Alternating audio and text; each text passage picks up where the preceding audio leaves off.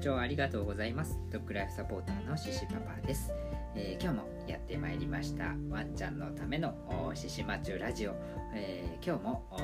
ワンちゃんのためになるお話をしていけたらなと思います。で、えー、前回はあ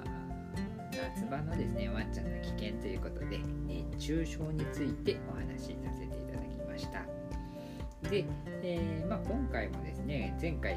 までに、えー、続きまして、えー、せっかくなのでね季節ものとして夏場の注意事項について続けていきたいなと思います。で今回はあワンちゃんの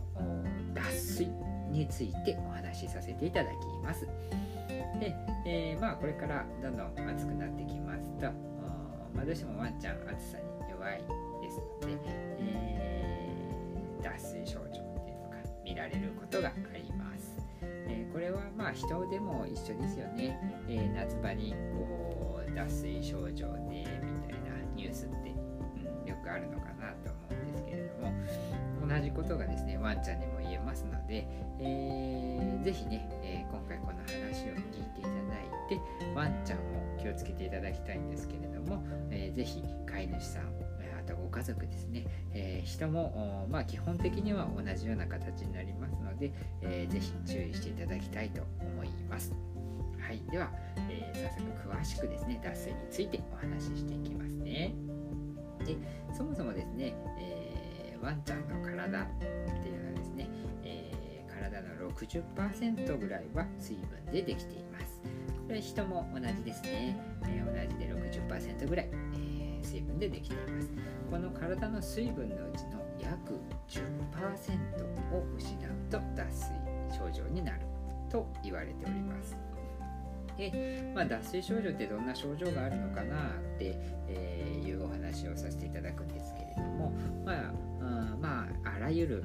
症状が見られます。例えば元気がなくなるとかですね。食欲がなくなる。あと下痢とか嘔吐とかそういったものが見られ、まあ、震えが出てくるとか痙攣するとかですね。あと血尿血便といったものまで見られてくるようになります、まあ、これまあある意味一部で他にもいろいろな症状が見られてくるのが脱水になります。で特にですねまだその激しい症状が出る前の初期段階なんですけれどもなんとなく元気がなくてぼーっとしてるようなそんな感じになります。あのーまあなんかとしてるなみたいな感じで見逃してしまうとそのまま時間が経っちゃうとですね最悪の場合重症化すると命の危険がある死んでしまうこともありえるっていうね非常に恐ろしい、病気に、え、なりますので、あのー、ぜひね夏場は脱水に気をつけていただきたいと思います。でなんで脱水になるのかなっていうお話なんですけれどもえー、まあ単純に体内の水分が不足するから脱水になってしまうんですね。で、えー、そう脱水にならないためにしっかりと水分をあの補給してあげるっていうことはもちろん大切なことになるんですが、まあ、それ以外にもですねちょっと気をつけてほしいなっていう、まあ、原因といいますかそういったものがいくつかあります。まずですね、えー、高温多湿っていうもの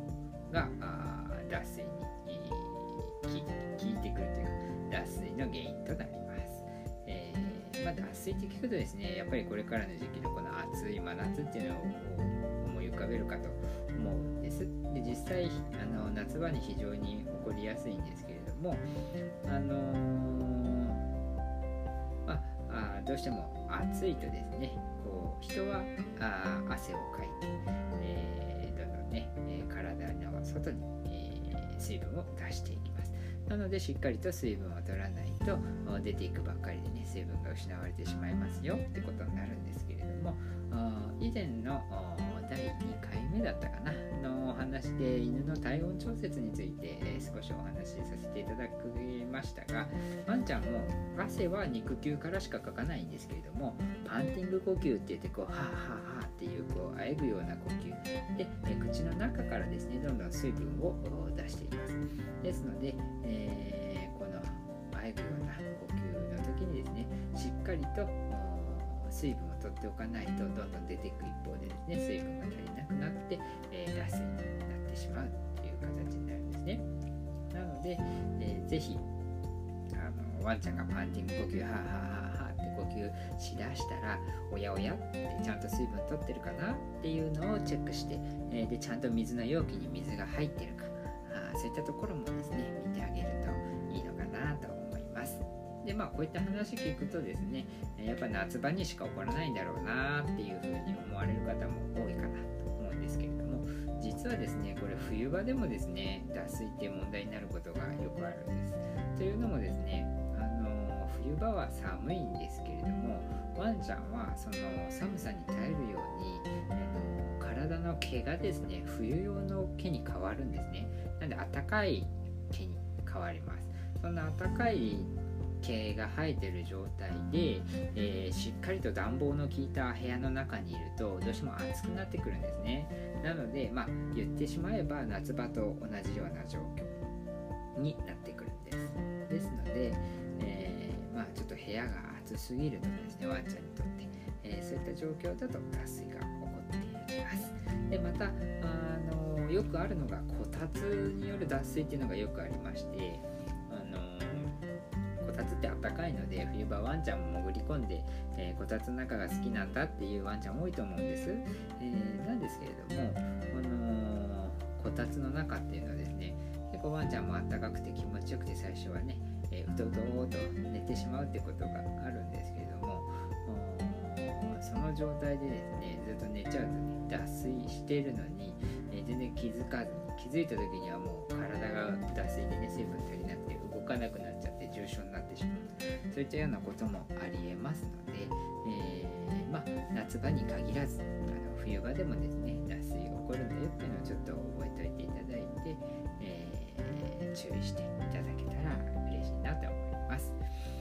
でそれ以外にもですねあのよくあるのは下痢とか嘔吐とかですね。先ほど言った下痢とか嘔吐っていうものによって、えー、まあ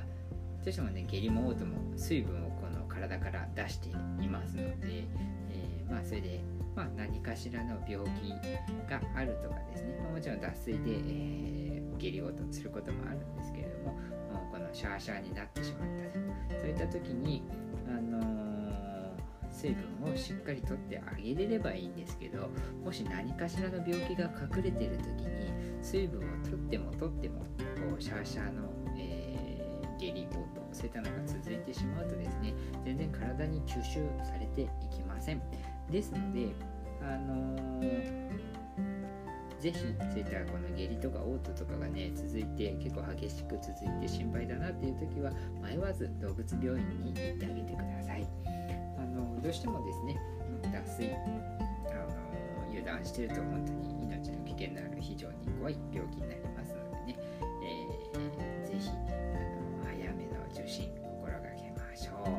という話をしているうちに結構時間が経ってしまいましたね。あの本当はですね脱水の確認方法とかですねそういったような話をしたいなと思っていたんですがちょっと時間があれなのでこの脱水の話は次回もですね、2回に分けてお話ししていこうかなと思います。あのー、ごめんなさいね。なんか中途半端な感じになってしまいまして。えー、ぜひですねあの次回、えー、脱水の確認方法からあと養護法とかですね。であと、まあ、水分取れ取れってさっきから言ってたんですけどどのぐらい取ったらいいのかとかそういった注意事項のところとかですね。そういったこともちょっとお話ししていけたらなと思うんですがあいかんせん時間がなかなかありませんのでひょっとしたら3回に分かれちゃうかも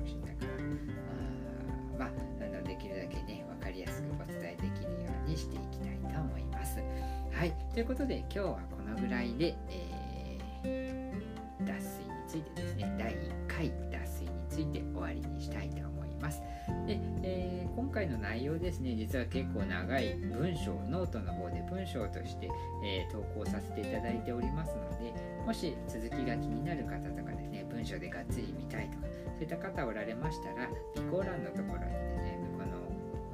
のラジオの説明欄のところに、えー、URL 貼っておきますのでよければそちらも見てもらえたら嬉しいです。はいということで、えー、今日もありがとうございました、はい、